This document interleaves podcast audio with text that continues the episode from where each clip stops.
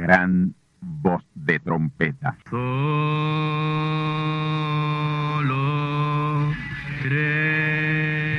Saludos amigos y hermanos radioyentes.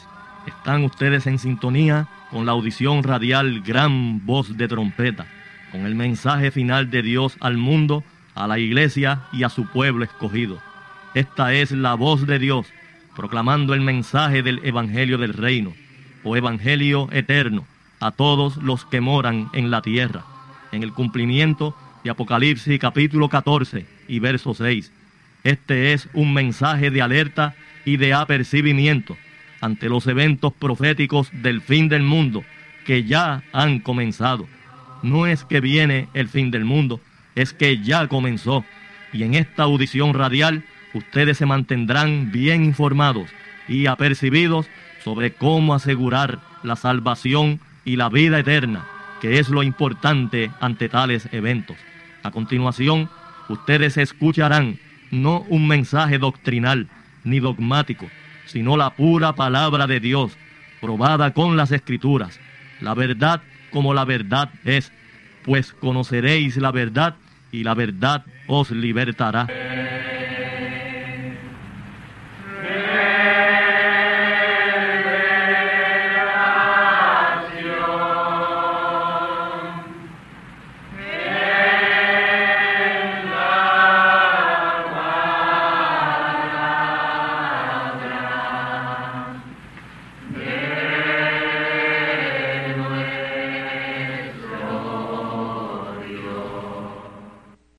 Tornaos conmigo a la palabra de Dios. San Lucas capítulo 17, versículos 26 al 30. Y como fue en los días de Noé, así también será en los días del Hijo del Hombre. Comían, bebían, los hombres tomaban mujeres y las mujeres maridos, hasta el día que entró Noé en el arca y vino el diluvio y destruyó a todos. Asimismo también como fue en los días de Lot, comían, bebían, compraban, vendían, plantaban, edificaban. Mas el día que Lot salió de Sodoma llovió del cielo fuego y azufre y destruyó a todos. Como esto será el día en que el Hijo del Hombre se manifestará.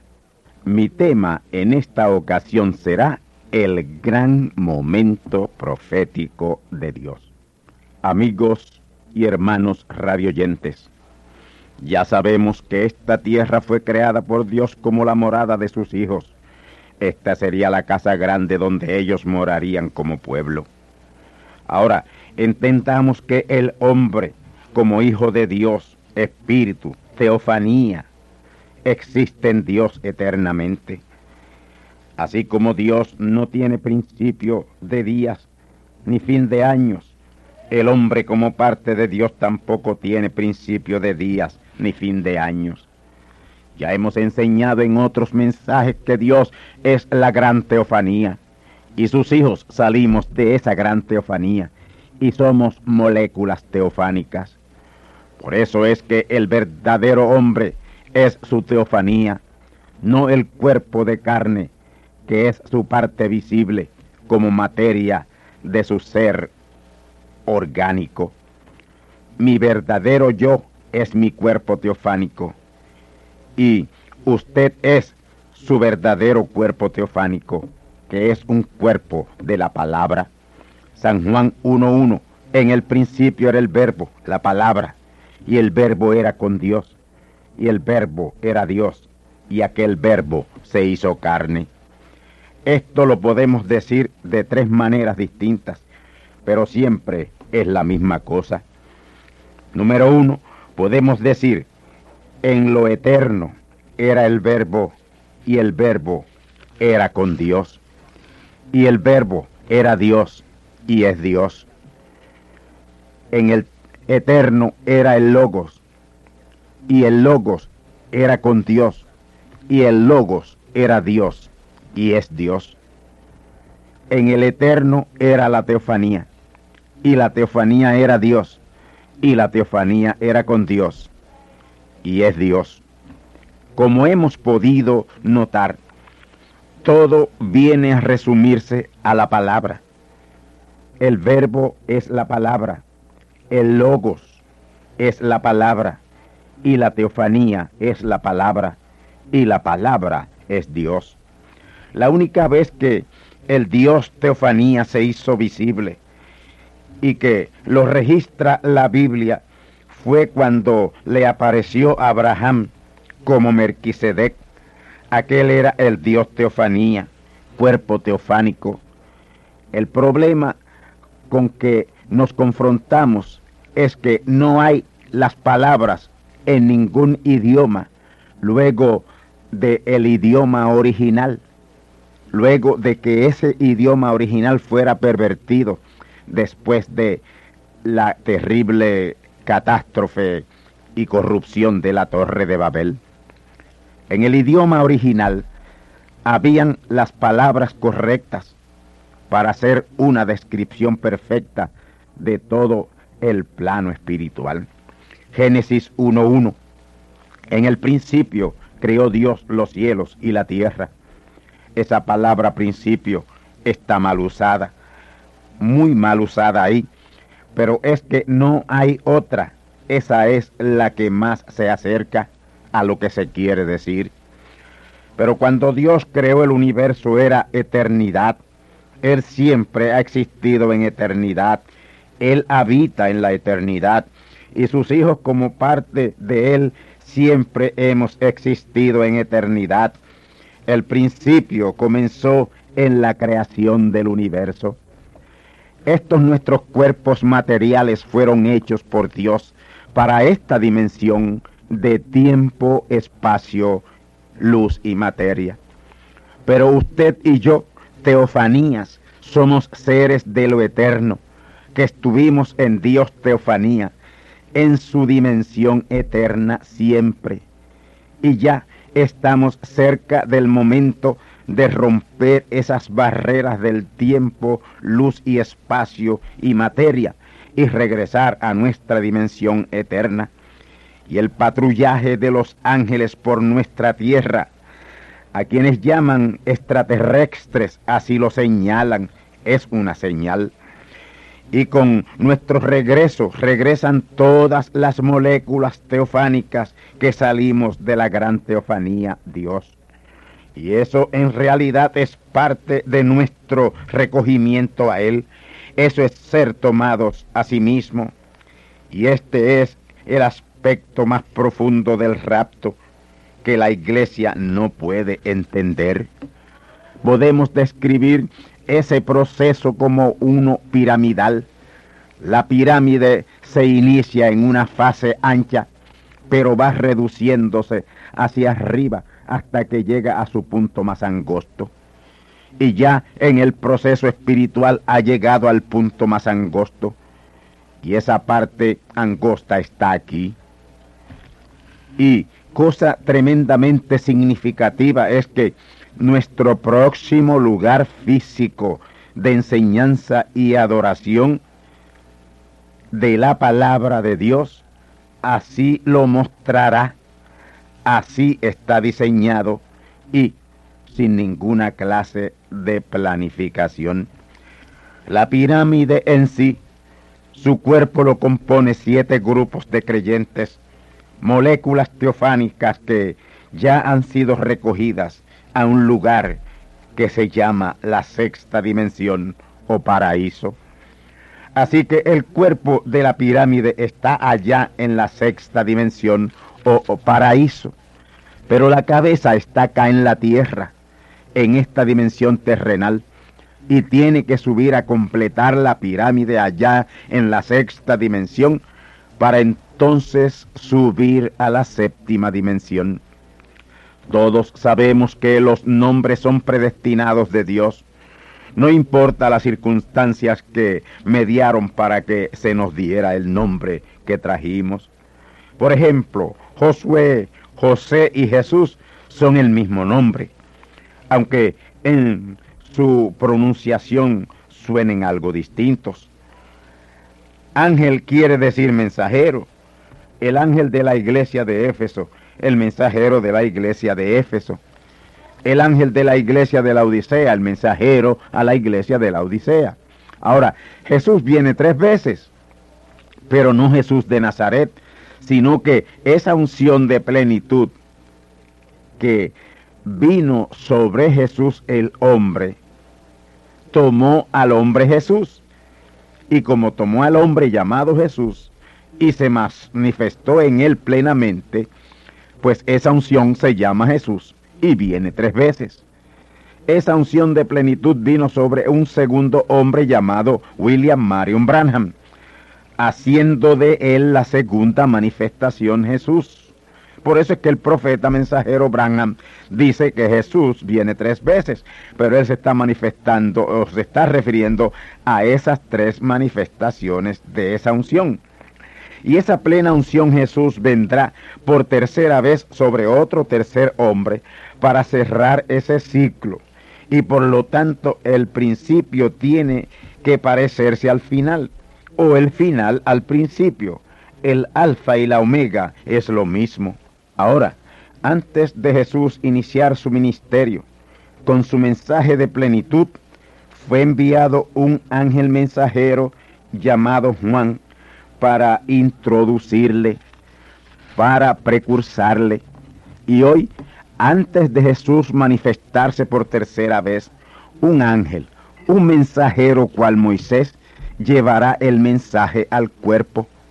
Y para aquellos que lo pueden captar, entenderán que estamos en ese gran momento profético de Dios. Estamos de regreso a la gran teofanía de donde salimos. Y esa es la parte más importante de nuestro recogimiento a Él. En un mensaje pasado tocamos una de las señales del último tiempo que nos sitúan en el momento profético más importante de Dios. Hoy estamos señalando otras que habrán de confirmar o seguirán confirmando que estamos en el final del momento profético de Dios. Lucas 19, 28 al 30. Asimismo también como fue en los días de Lot, comían, bebían, compraban, vendían, plantaban, edificaban. Mas el día que Lot salió de Sodoma, llovió del cielo fuego y azufre y destruyó a todos como esto será el día en que el Hijo del Hombre se manifestará. Aquí hay tres puntos sumamente importantes que voy a traer o a tratar. Dos de ellos son físicos, el uno es espiritual. Los dos puntos físicos son, número uno, comer, beber, comprar, vender, plantar, edificar. Número dos, el homosexualismo y lesbianismo rampante que hizo que Dios destruyera por fuego a Sodoma y a Gomorra y las ciudades comarcanas y las hundiera en el mar muerto. Número tres, el punto espiritual de la visita de los dos ángeles a Lot y a su familia. Vamos a comenzar con el punto número uno. Comer, beber, comprar, vender, plantar y edificar.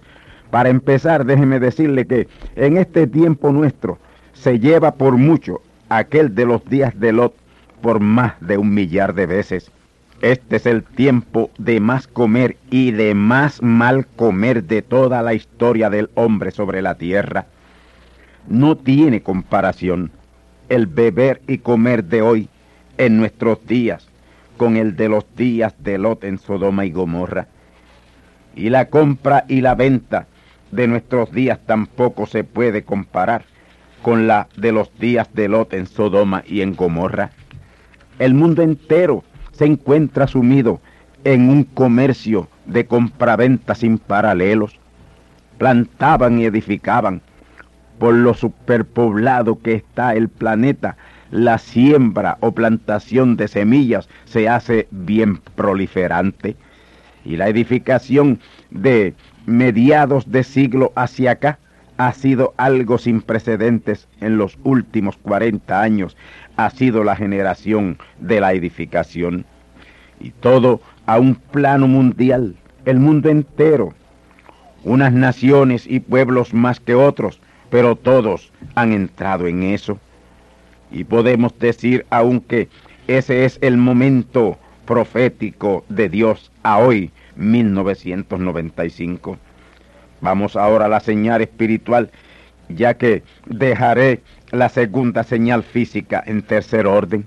Noten que la palabra de Dios dice, como fue en los días de Lot, cuando más bien debía decir como fue en los días de Abraham.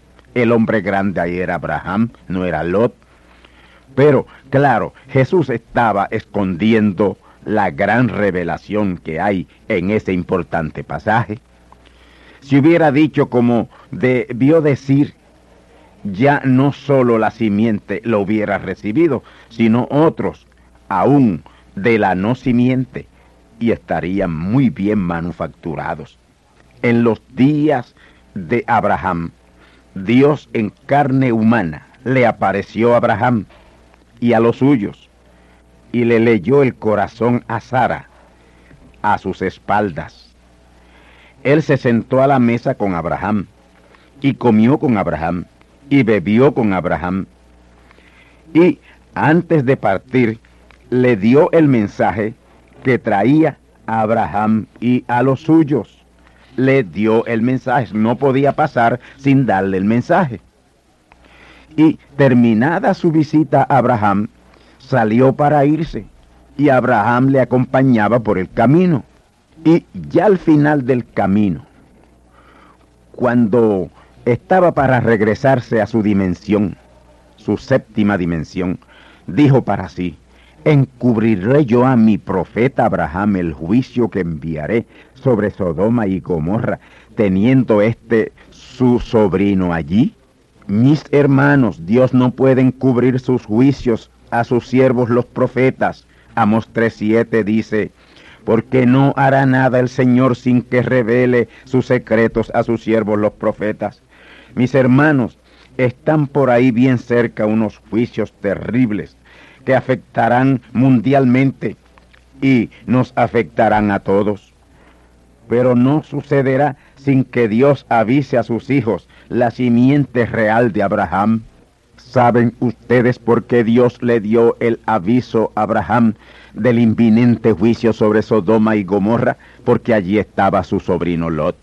¿Saben ustedes por qué el gran avivamiento de los siete truenos comenzará antes del terremoto de Apocalipsis 6, 12 al 17 y Apocalipsis 18, 21 al 23? Porque son esos truenos los que despertarán a las vírgenes fatuas, y cuando ellas despierten huirán del peligro tal como Lot y familia. Ellas oirán la voz del mensajero y como Lot y familia oirán a los lugares altos y seguros donde las olas del mar no llegarán. No será lo mismo ser expuestos a dos fuerzas destructoras como lo son el sismo y las olas del mar, que solo el sismo. Ahora, es mucho mejor estar con Abraham y los suyos todo el tiempo seguros que estar expuestos a los problemas que fue expuesto Lot y familia. Ahora, noten que Abraham y su grupo vino Dios mismo en carne humana a darle el aviso de la venida del Hijo de la promesa. Pero el aviso a Lot y su grupo no fue Dios mismo en carne humana, sino los dos ángeles que le acompañaron en su viaje.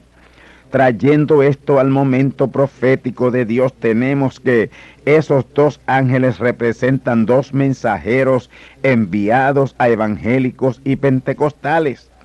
Esos dos ángeles enviados a Sodoma y a Gomorra representan a dos mensajeros que ministran por el mismo tiempo que lo hizo Dios en carne humana a través del profeta mensajero Branham. En el tiempo en que Dios en toda su plenitud moró y ministró en y con Branham a su grupo la simiente, estos dos también ministraron a sus grupos. Branham ministró a la simiente predestinada. Graham, Billy Graham ministró a evangélicos y Robert, Oral Robert, ministró a pentecostales. Abraham y su grupo, la simiente predestinada, Sodoma y Gomorra, evangélicos y pentecostales.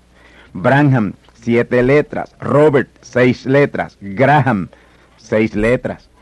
Sodoma y Gomorra, evangélicos y pentecostales. Graham ministró y aún ministra a evangélicos. Robert ministró y aún ministra a pentecostales. Y esa es la parte que Jesús quiso señalar de los días de Abraham. Pero para que solo la simiente conociera tan singular revelación, la tapó un poco diciendo como fue en los días de Lot. Pero nosotros sabemos que él debió decir como fue en los días de Abraham, porque ahí es donde está la revelación. Branham, siete letras, la manifestación del Hijo del Hombre, con el mensaje a la simiente. Graham, seis letras, un mensajero a Sodoma, evangélicos. Robert, seis letras, un mensajero a Gomorra, pentecostales. Así que en la segunda venida de Cristo tres hombres representaron los tres grupos. Branham a la verdadera simiente, la novia. Graham a los evangélicos fríos. Y Robert a los pentecostales tibios y nauseabundos. La novia, la verdadera simiente, caliente. Los pentecostales tibios y los evangélicos fríos. El Señor hablándole a la iglesia de la Odisea le dice, ojalá fueses frío o caliente. Apocalipsis 3.15. Los calientes son la novia, los fríos son los evangélicos y entre los calientes y los fríos están los tibios, que son pentecostales. El profeta mensajero Branham dijo que el evangelista Billy Graham vendría al final a este mensaje. Y esto quiere decir que los evangélicos saldrán mucho más en el tiempo del despertamiento que los pentecostales. Los evangélicos se identifican con Granham, los pentecostales se identifican con Robert, Oral Robert. Y él jamás dijo que Robert vendría al mensaje, lo que nos indica que el grupo más pequeño de vírgenes fatuas sale de los pentecostales. Y esto es lo que hay conforme a la revelación de la palabra en el momento profético de Dios a 1995. Vamos ahora al segundo punto físico, el cual he dejado para tratar de último, porque quiero abundar sobre él en particular. Me refiero a la condición social de Sodoma y Gomorra en los días de Lot, porque aquí sí que aplica el término como en los días de Lot. Quiero explicar bien este punto porque el mismo cierra un ciclo de lo que comenzó entre Lucero y sus ángeles en la tierra original. Y aquello que comenzó entre ellos en la tierra original tiene que ser manifiesto ya al final señalando el momento profético de Dios y el cierre de ese importante ciclo. ¿Cuál fue la condición social de convivencia entre Lucero y sus ángeles en el mero principio de la tierra en su estado original? Voy a decirles lo que sucedió y cómo sucedió y por qué sucedió esta cosa tan horrenda entre los ángeles. Y eso que sucedió entre Lucero y sus ángeles en la tierra en su estado original fue lo que trajo el desorden, desolación y tinieblas sobre la tierra. Génesis 1.2, citamos, y la tierra estaba desordenada y vacía, y las tinieblas estaban sobre la haz del abismo, y el Espíritu de Dios se movía sobre la haz de las aguas. Este verso 2 de Génesis capítulo 1 contrasta con el verso 1 que dice que en el principio crió Dios los cielos y la tierra. Noten, los cielos que son atmósferas y la tierra que es un planeta, el tercero de nuestro sistema solar. Y si Dios creó otros cielos, otras atmósferas, entonces eso quiere decir que en cada cielo o atmósfera creó un lugar habitable, un planeta. Y Dios que todo lo suyo es en tres, planificó comenzar a habitar el universo con el planeta número tres de este sistema solar, de nuestra galaxia, y puso en la tierra al querubín y arcángel lucero y sus ángeles a cubrirla como los siervos de los hijos de Dios, que serían puestos aquí a ser sus sirvientes. Transcurrido un tiempo razonable, Dios les reveló al querubín lucero su propósito con la tierra. Dios más o menos le dijo a lucero, yo te he puesto junto a tus ángeles en mi santo monte de la tierra, como los siervos de mis hijos, los hombres que pondré en ella. Esta será la morada del hombre, mis hijos, que son teofanías como yo, que salieron de mí, y yo quiero manifestarlos en cuerpos glorificados aquí en esta tierra. Esa revelación no le agradó al querubín lucero, hoy diablo y Satanás, el cual era coigual con Dios. Pero ahora, al decirle Dios que la tierra es la morada de sus hijos, teofanías, que salieron de él, a su imagen y a su semejanza, aquí Lucero ha entendido que los hijos de Dios hombres son iguales a Dios su Padre y él, Lucero, que era coigual, se dio cuenta que esos hijos de Dios eran igual a él. Y él codició la posición de los hijos de Dios del hombre. Y esa fue la maldad que fue hallada en él, el lucero. Ezequiel 28, versículos 14 y 15, escuchemos. Tú, querubín grande cubridor, yo te puse, en el santo monte de Dios estuviste, en medio de piedras preciosas has andado. Perfecto eras en todos tus caminos desde el día que fuiste criado hasta el día que se halló en ti maldad. Noten que Él inauguró el santo monte de Dios de la tierra en su estado original de Génesis 1.1, aquella tierra gloriosa y esplendorosa. Él fue perfecto en todos sus caminos desde que fue criado hasta el día que se halló en él maldad, concibió mal pensamiento. El mal pensamiento concebido por Lucero, la maldad hallada en él fue querer ser igual a Dios, como el hombre. El coigual querubín Lucero se rebeló y quiso ser igual a Dios, y hoy tiene a otro coigual rebelado contra Dios, queriendo ser igual al hombre y esa rebelión les ha llevado a una desviación sexual. Y por eso es que hay tanta mujer lesbiana. Son demonios posesionados de ellas haciendo lo mismo que hicieron allá los ángeles. La perversión del sexo fue iniciada por Lucero y sus ángeles, hoy diablo y demonios. Amigos y hermanos, como esos demonios son seres psicopáticos, lo que ellos son se lo transfieren o transmiten a la persona de la cual se posesionan.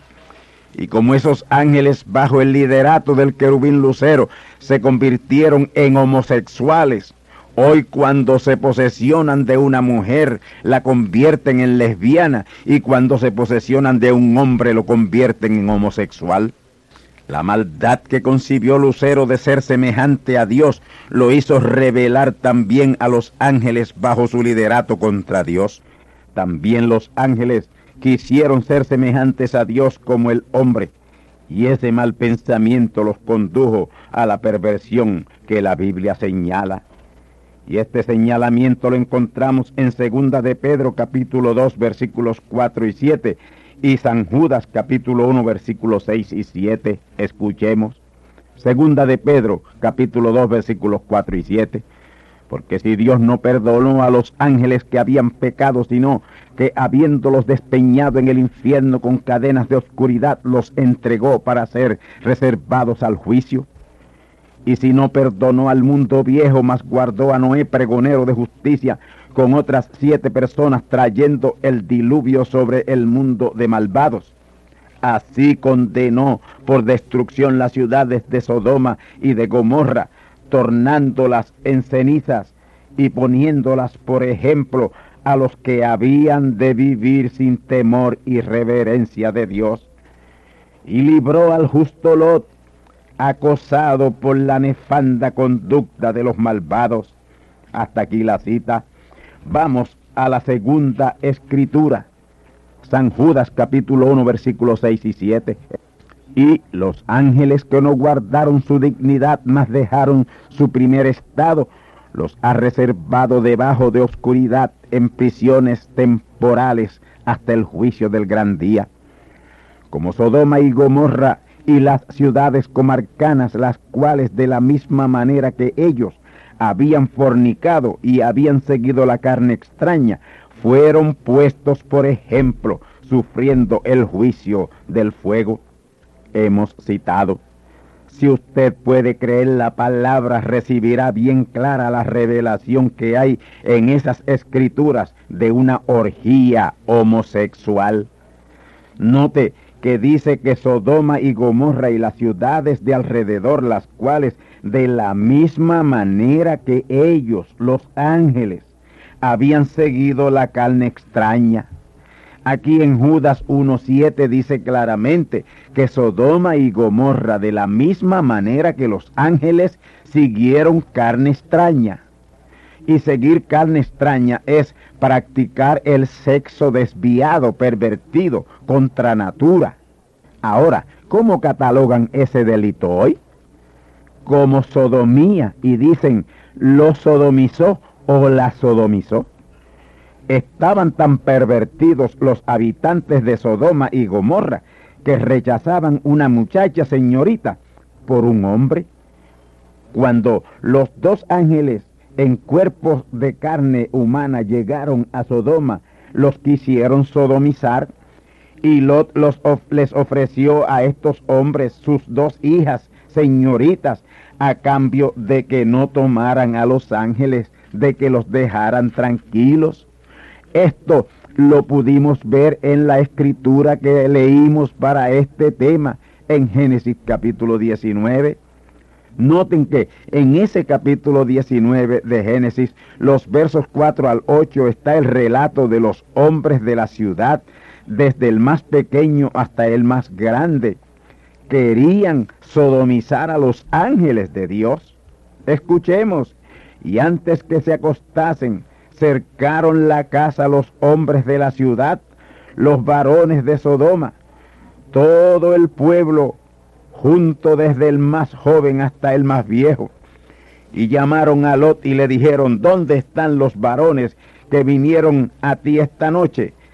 Sácanoslos para que los conozcamos. Esa palabra conocer quiere decir tener relaciones homosexuales con ellos. Entonces Lot salió a ellos a la puerta y cerró las puertas tras sí y dijo a estos, os ruego hermanos míos, que no hagáis tal maldad.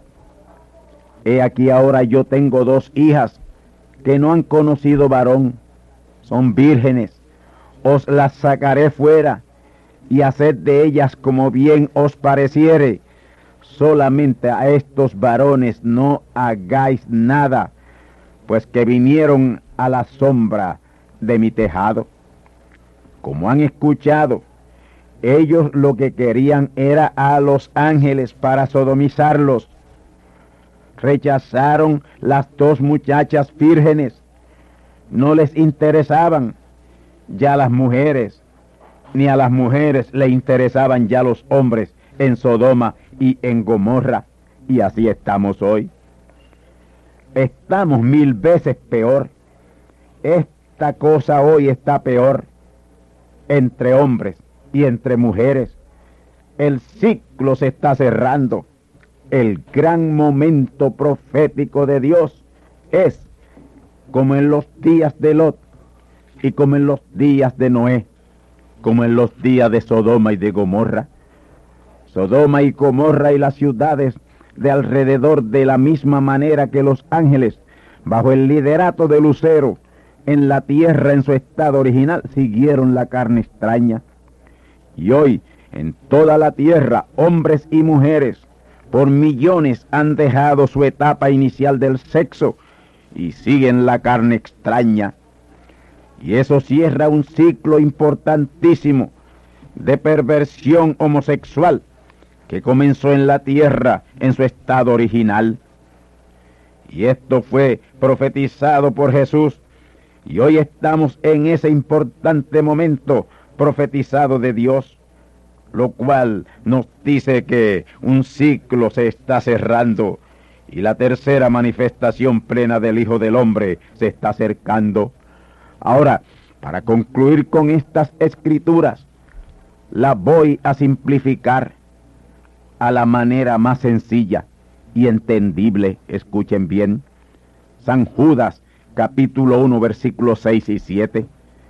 Y a los ángeles que no guardaron su estado original, mas dejaron su lugar como ángeles, los ha reservado bajo oscuridad, en prisiones perpetuas, hasta el juicio del gran día.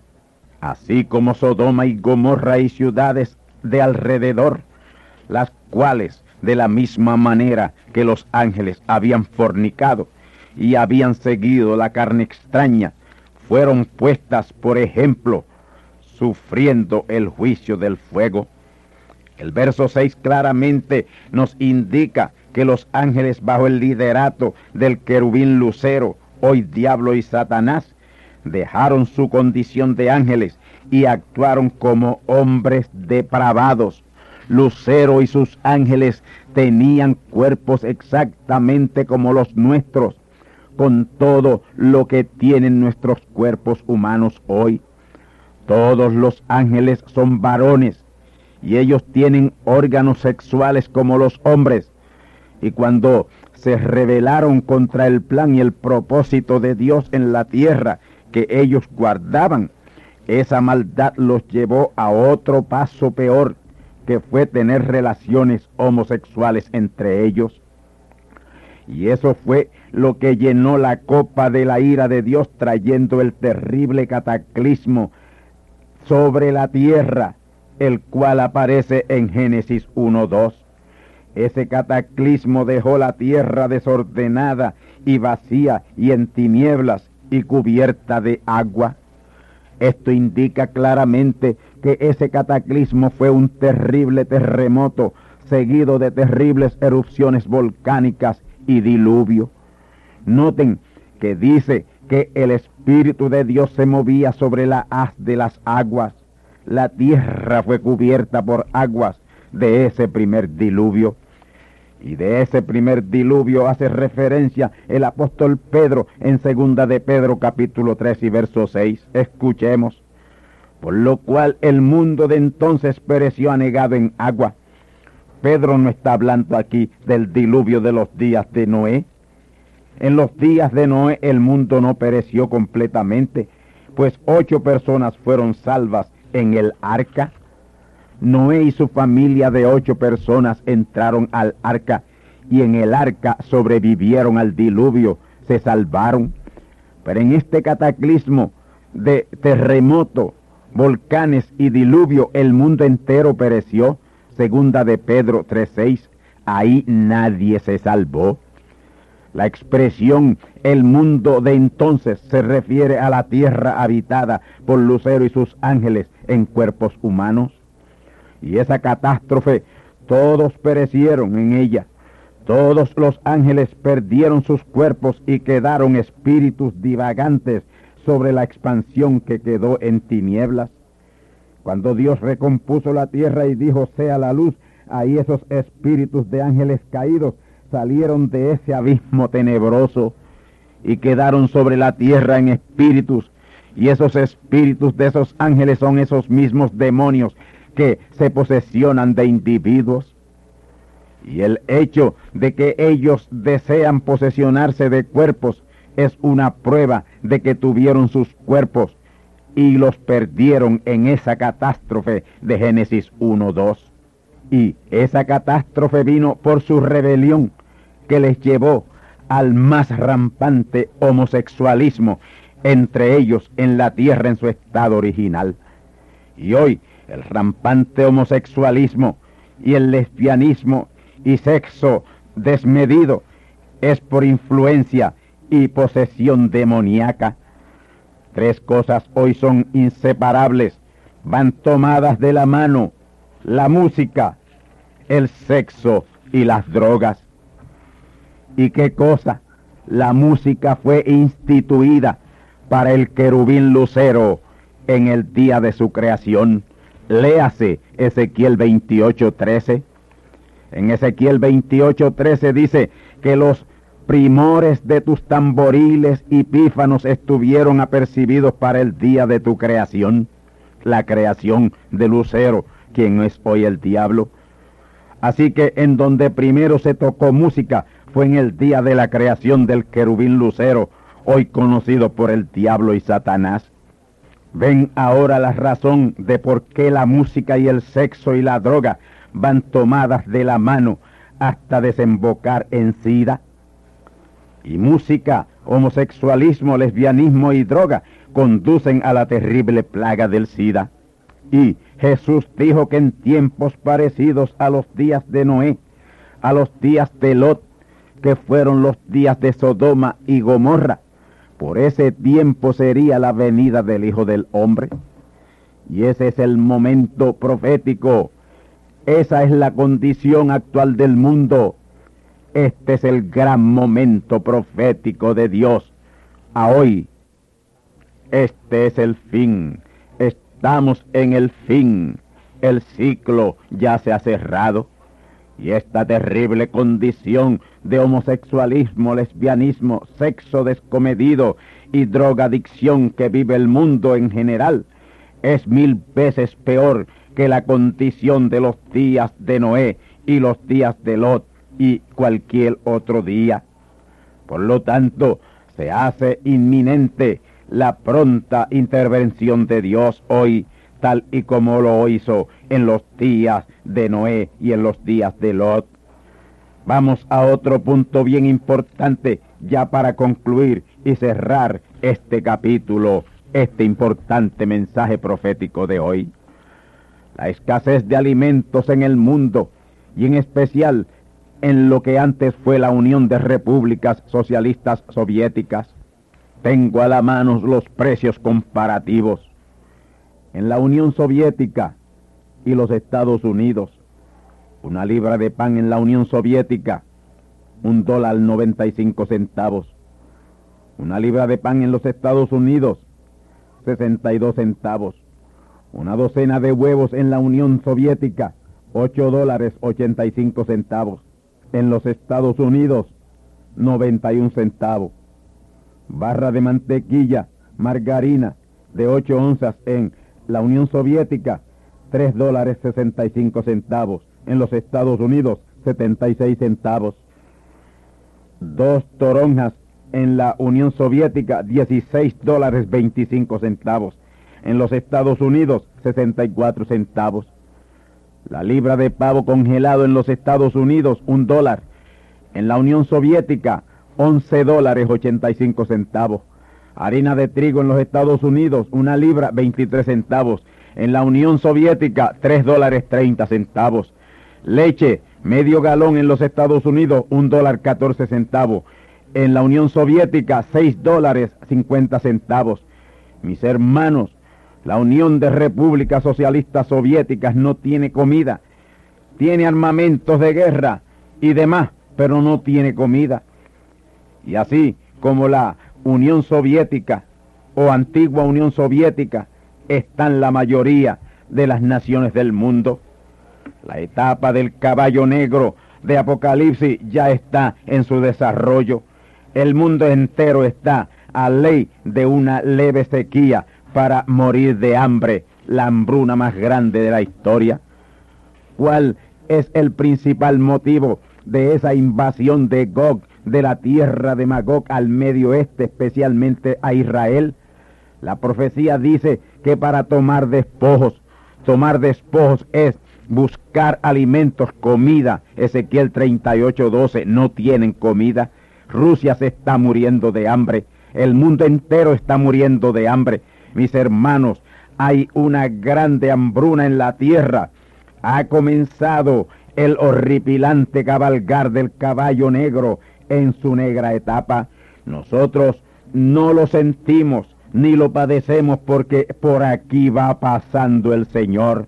Pero en Asia, África, India, Europa, Sur y Centroamérica se siente ya el cabargal del caballo en su etapa negra de hambre y escasez. Estamos en el gran momento profético de Dios a 1995. Y voy a concluir haciendo una ligera explicación de Génesis capítulo 19, versículos 15 al 25. Ahí dice que al rayar el alba, los ángeles luchaban con Lot para que saliera a prisa de la ciudad en la llanura. Y como Lot se regodeaba, los ángeles le agarraron de las manos a él y a su mujer y a sus hijas. Y dice que de esa manera le pusieron fuera de la ciudad. Y cuando lo sacaron casi a la fuerza, les dijeron, ahora escapa por tu vida. No mires tras ti, ni pares en toda la llanura, escapa al monte, para que no perezcas. Ya aquí, fuera de la ciudad, fuera de la influencia de la metrópoli, ha vuelto en sí, está consciente del inminente peligro.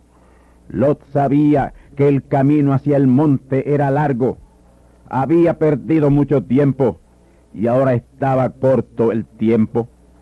Uno de estos días ustedes se van a dar cuenta que se regodearon demasiado mucho en salir de esa ciudad de la Odisea, de esa ciudad amurallada, de esa condición denominacional.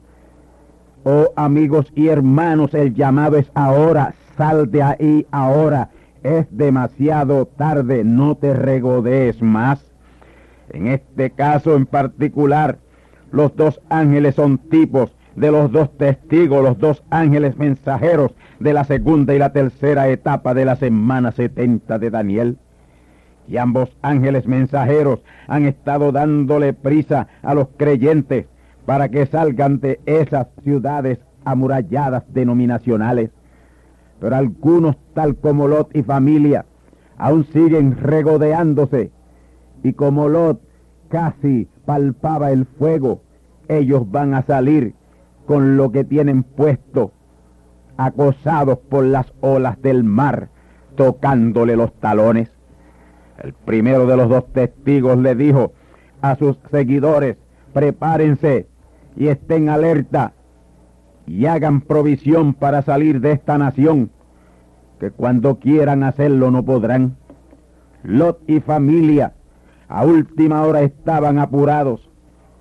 Se dieron cuenta que no tenían tiempo para llegar al monte y ponerse a salvo. Entonces le pidió a los ángeles que le permitieran llegar a Zoar, una ciudad de refugio fuera del alcance del peligro que estaba un poco más cerca. Ahora Lot está consciente que el tiempo se ha hecho corto y que no es posible llegar al monte a donde debió huir para estar a salvo. Génesis 19, 21, escuche. Y el ángel le respondió, he aquí, he recibido tu súplica sobre esto, y no destruiré la ciudad de que me has hablado. Verso 22, date prisa, escapa allá, porque nada podré hacer hasta que allí hayas llegado. Y por esto fue llamado el nombre de aquella ciudad, Soar. Verso 23, y el sol salía sobre la tierra cuando Lot llegó a Zoar. El verso 24 dice que entonces cuando él llegó a Zoar, ahí comenzó el verdadero bombardeo de fuego y azufre sobre Sodoma y Gomorra. Noten el verso 21 que lo que habla es un ángel y eso quiere decir que ese será el segundo y último de esos dos ángeles de esos dos testigos apresurando la salida de la ciudad y de la llanura y de las costas a las gentes. Y hoy estamos en ese gran momento profético de Dios. Muy pocos están haciendo caso al llamado urgente de este mensaje de Dios, el mensaje final de Dios a su pueblo. Mis amigos, estamos ya en el rayal del alba que es el tiempo de la salida a prisa. Al rayar el alba, que anunciaba que detrás venía el sol, que proyectaba el día, ahí los ángeles daban prisa a Lot y familia. Y si nosotros levantamos bien nuestras cabezas y miramos bien la condición mundial, eso nos impele a apurarnos a escapar. Escapa de la Sodoma y Gomorra espiritual en que vives. Sión, la que moras con la hija de Babilonia, escápate, Zacarías 2.7. Salid de medio de esa Babilonia denominacional, salid de ella, pueblo de Dios, Apocalipsis 18.4. Salid de esa Sodoma y Gomorra denominacional representada hoy por católicos, protestantes, evangélicos y pentecostales. El llamado es urgente en este gran momento profético de Dios a hoy. Escapa por tu vida.